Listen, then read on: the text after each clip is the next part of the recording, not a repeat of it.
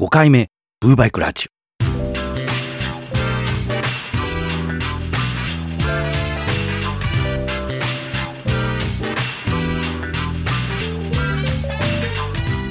コロナワクチン接種ですよ。4回目までえらいいっぱい人だったんですけど、今回6人しかいねえでやんの。別にコロナって何かしらの特効薬ができたわけでもないし、もうすぐ5類になるんでしょ ?2 類までが国が費用負担してくれるという。今言っときゃただなんだから言っときゃいいかなって思うんですけどね。一方で、前回私熱でダウンしましてね、結局1週間会社休んだ、確かタイニーブーバイクラジオやった時がそうじゃなかったかなと思うんですけど、あの、うちの会社はですね、濃厚接触者になって7日間が出勤停止だったかな。あの、もちろん土日入れてなんですけど、だから実質的に濃厚接触者になったのと何も変わらないっていうありさまだったわけですが、感染者になったら PCR 検査陰性になって何日とかだったと思うですから、それよりはまあマシなんですけど、ずっとダウンしながらわし何やっとんだろうって思ったもんでね。まあ何を隠そう。いや別に隠してなくただ言い忘れただけなんですけど、まさに今日行ってきたんですね、5回目。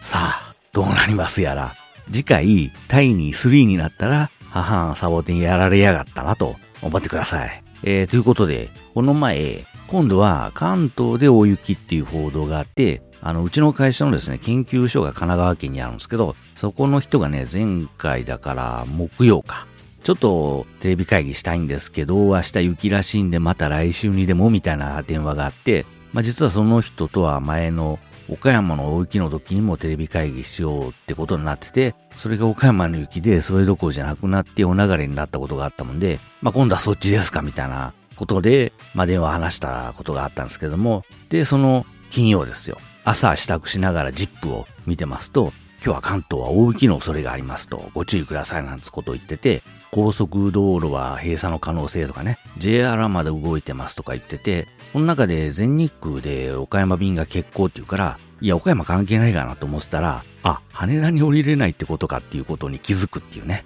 まあまあそんなこと思いつつですね、関東大変じゃなと、この前の岡山の苦労を味わえ、うしゃしゃしゃしゃみたいなことを思いながら、家出たら雪積もってるっていう。こっちも吹っ飛んかいみたいな。岡山晴れの国だっつってんのに、どうなってんの天気と。あの、この前ね、岡山、香川、まあ広島もそうですけど、この辺りっつうのは北の中国山地、南の四国山地に阻まれて雪はもちろん雨も降りにくいなんていう話をしましたが、それこそ関東ね、関東平野も似たようなもんなんじゃないの？その関東平野まで流れ込んだらもうダメなんでしょうけど、あのアルプスの山々とかね、あと新潟の下あたり、群馬の北、あの辺の山々で、苗場ってあの辺なんでしょ？その辺りでがっつり雪降るんでしょ？そこで終了ってなるんじゃないの？あとニュース聞いてて思ったんですけど、普段そんな雪の降らない松本でもみたいなこと言ってて、そうなん？松本なんて大雪降りそうなイメージですけどね。雪の松本城みたいな。まあ、松本城。行ったことないどころか、松本自体、あの前のブー戸隠の時に乗った中央本線で通り過ぎただけですけどね。あ、そうっすよ。その時に電車の中から松本駅近くのどっかのスーパー的な商業施設的なところに宮城書店つってでっかい看板が出てて、我ら、香川岡山県民が日本に誇る宮城書店本なら何でも揃うでおなじみの宮城書店があったんでびっくりしたもんですが、えこんなとこに宮城書店があるみたいな。あの、そうですよ。苗場といえばなんですよ。たまにね、私スキーの話をしますでしょう。それのせいかですね、サボテンスキーうまいんだなんて思いの処刑がたまにいらっしゃいますけど、やべえなと、ハードル上がっとるなと焦ることがあったりするんですけども、あの、わしやってた頃っつうのは、カービングがね、普及し始めた頃までなんですよ。おい、いつの話なんだっていう話なんですけどもね。当時ね、そうそうスキーに行けるなんてもんでもなくて、まあ興味あったんですけど、さすがにカービングね、買えなかったもんですから、スキー教の人にね、どうですかカービングなんつうようなことをよく聞いてて、よ曲がるでとか言われて羨ましがってたもんなんですけど、あの、久しぶりにですね、その頃、当時よく連れてってもらった方と話をすることがあって、もう愕然としたんですけど、あの、今、ウェーデルなんてやらないんですってね。っていうか、ウェーデルン何それ言われるで？みたいなことで笑われてしまいまして、ぬおーあのわしの特訓の日々は？みたいなことを思ったもんでね、いろいろと特訓してもらっている割に全然役に立っていない男。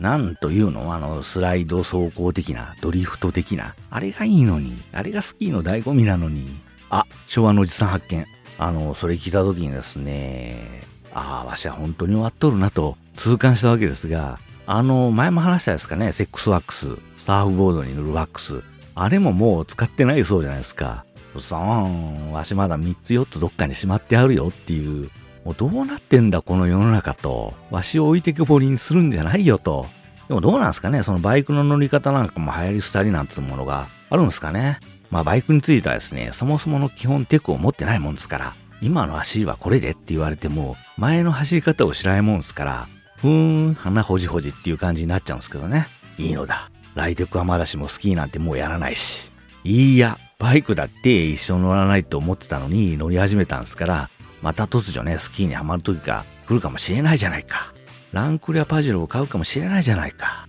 スキーといえばランクルかパジェロに乗っていくもんだと思い込んでいる男。と、えー、昭和おじさん全開になりながらも、自称令和の最先端ラジオ、ブーバイクラジオ始まります。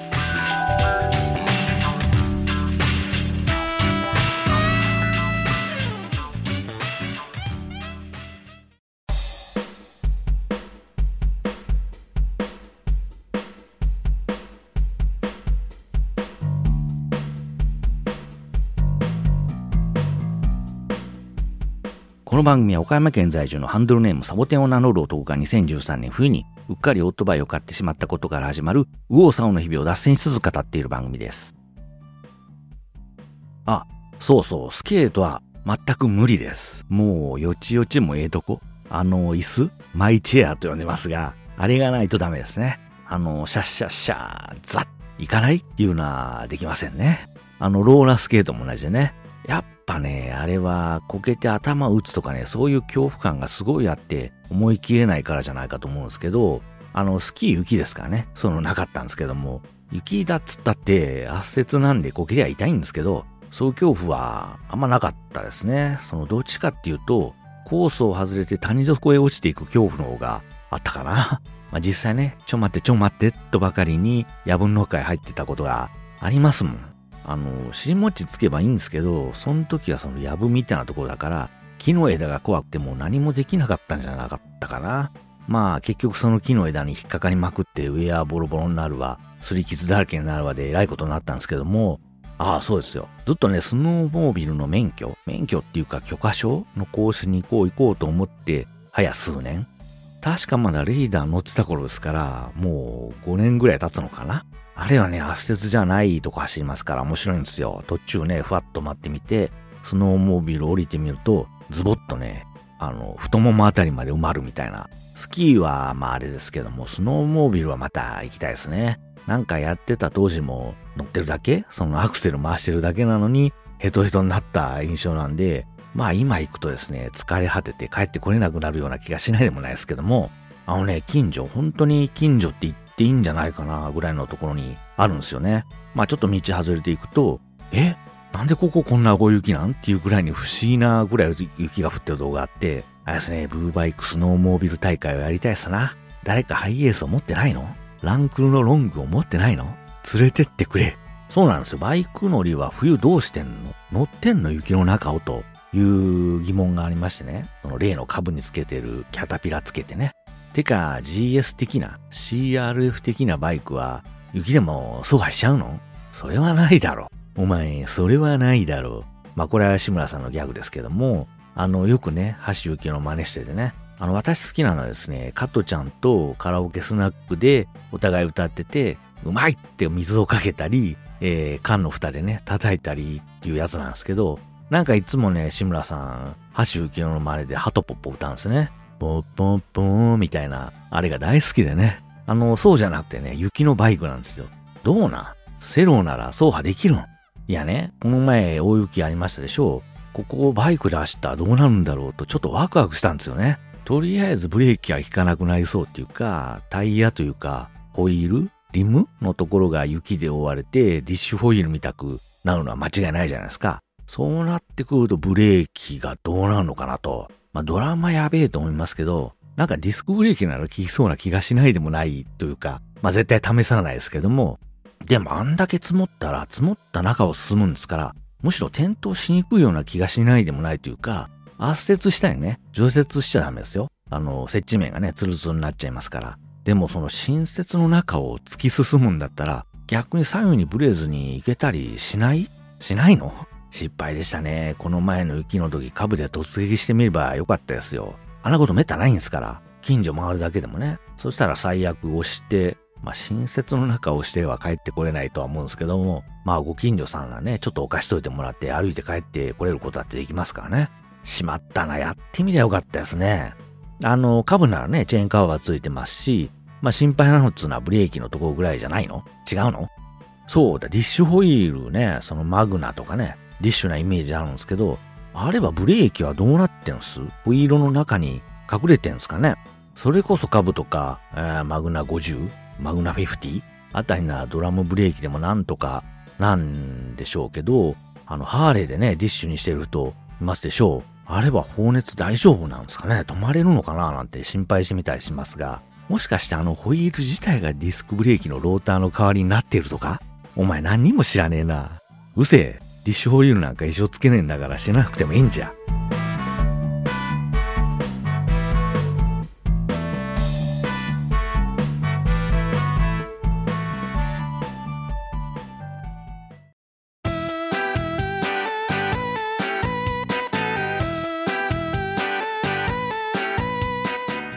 ブーワイクでは LINE 公式アカウントにて、ポッドキャストの新作エピソード配信の告知を行っております。じゃあ、ポッドキャストの配信情報を知りたいという変な方は、お手持ちの通常の LINE アプリの ID 検索で、アットマーク GWT6639F 小文字で、アットマーク GWT6639F で検索すれば出てきますので、それを友達登録してください。ブーを愛する者たちが集うオープンチャットへのご案内もこちらでやっております。オープンチャットではですね、ブーイベントの事前のご相談や告知なんかもやってますんで、ちょっとブーイベント行ってみようかなと思ってる諸君は、ぜひともご登録をお願いします。冬、雪、バイクとくれば、もうどうしてもここ行っつくトリシティですよ。この前、まさかこのままフェードアウトしていくつもりじゃねえだろうな、ヤマハみたいなこと言ってましたら、ついにモデルチェンジしたんだそうで、見た目同じなんですけど、っていう。っていうか、面構えトリシティの顔私大好きですよ。PCX とかね、NMAX より全然かっこいいと思います。ヤマハのね、音差マークあれも絶妙なところアクセントとして入ってきてますし、でもなんかね、寸詰まり感があるんですよね。もうちょっとなんとかならんもんですかねって思ってたら、今度のモデルはホイールベースを延長して、あの狭かったフロアも驚きの20ミリ延長っていうことで、ん ?20 ミリ ?2 センチ？足の親指の幅って大体そんくらいですよ。え？これだけ ?20 センチ？伸ばせ20センチ？あれはやっぱ前に2つ車輪があるから PCX みたいな、あの、ナメリカン的に足を投げ出す格好にできないから20ミリでも頑張った。痛みに耐えてよく頑張った感動したっていうことなんでしょうけど、おデブにね、あのトリシティのフロアじゃちょっと苦しいもんがあるんですよね。ご度配。じゃあってシート位置を後ろに伸ばしたら伸ばしたでハンドルが遠くなるか、本当にアメリカン的なチョッパー風味なハンドルにしないときつくなるから、それこそ NM4 的なね。いやいやいや、NM4 超かっこいいじゃないですか。何言ってんすか。わしもお金ね、2兆円ぐらい持ってたら買いたいですもん。いやいや、NM4 はもっと安いっすよ。いや、その前に欲しいのがあるんで、そういうのを1兆円ほど買った後なら欲しいくらいに NM4 が欲しいんです。それ案に欲しくな。NM4 の話はいいんですよ。トリシティですよ。あの足窮屈はなんとかならんもんすかね。まあ別にフラットにしなくてもいいってやっぱタイヤがあるから前には持っていけないですもんね。なんとかなるんですかね。でも色はいいの出してきましたな。あのマットカーキ的な。あれやっぱりシマリン特需？ゆるキャン特需からのキャンプ需要に切り込もうとしてんのかな？いそうですもんね。その大きくなったシマリンが乗ってるからトリシティ買いました。グーっていう人。あと最近の私として気になってるのがそのメーターとスマホが連動するっていうやつ。あの、見た写真ではバリバリの全時代的な液晶でしたんで、あの表示で何が連動するのかよくわかんないんですけども、まあコストかけられないんでしょうね。こんだけタブレットとか普及してるのにね。まあスクーターですから止まって確認せよっていうことなんでしょうけど、一回足出すとね、あんま止まりたくないんですよね。でも中華タブレットなんかね、2万切ったりしたいんですから、それを埋め込んでくれよ的なことを考えるのは浅はかなんですかね。あとお値段が50万ってその物理的にタイヤが1個増えてるわけで、それに合わせてブレーキやサスも増えてるわけですから、割高になるのもわかるし、その三輪の安定性ってものをお金で買うっていうのもわかるんですけど、ああ、50万は無理です。バーグマンにしちゃいます。ああ、でもこれ前輪駆動？前2つが駆動するようになれば、いや、なんだったらいっそのこと三輪駆動とかできれば冬最強、もっとごつくなるというか、意味不明な形になりそうな気がしますけど、そうの見てみたい。70万ぐらいになる？原付2種で70万って。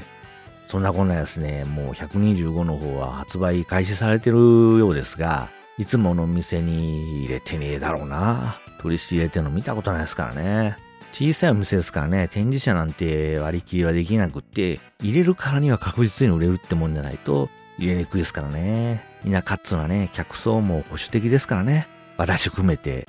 なので私も人柱にはなれない。でもモーターサイクル場には出展されるんでしょ？ちょっと実物見てみたいもんですね。今年名古屋でもやるんでしたっけ？あのワンセブンに出てくるブレインみたいな謎の赤い骨組みの建物のところでやんのかな？ま、あそこが何やるところかも知らないんですけども、名古屋なら東京よりも人少ないんじゃない？前回行った時はね、いまいち名古屋飯を堪能できなかったんで、いつかリベンジしたいと思ってんすよね。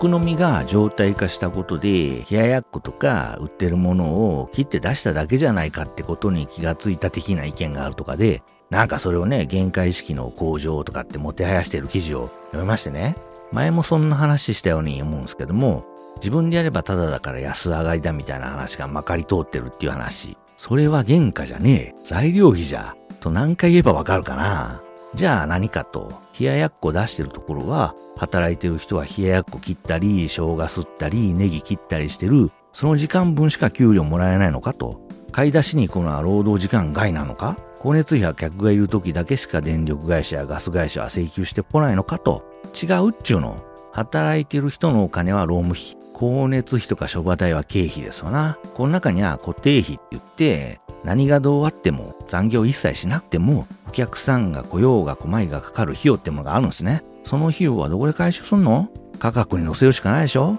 何がスーパーで買ってきたら50円じゃバカ。そして自分で買ってきたら50円。あなたがスーパー行くのはただそうじゃないんですよ。あなたが動けばそこに労務費という費用が発生してるんですよ。人が動くっていうことはそれだけお金がかかるんですね。そういうこと。経営者目線とまでは言わないですけれども、従業員目線としてもね、今日はお客さん来なかったんで給料なしね、なんて言われても、到底受け入れられないでしょ？お店もそうですし、物を売るっていうことはそういうことなんですよ。そんなことまで考えれば、スーパーで買ってきた豆腐を自分で切って食べれば50円だ。なんでこんなに金取るんだ？お店の料理は高い。みたいな間違った限界意識、論調のおかしさっていうことがわかるってなもんで、お店でいただくってことと自炊を比べちゃいかんのですね。まあ一方で、私外食ばっかりなんで、それだけ払うに値するクオリティのものが提供できてますかっていうモヤモヤしたものと、さすがにラーメンと替え玉で1000円超えるのはひどいだろう一覧っていうのもあるっちゃあるわけですが、岡山にですね、アガイヤンセというラーメン店がありまして、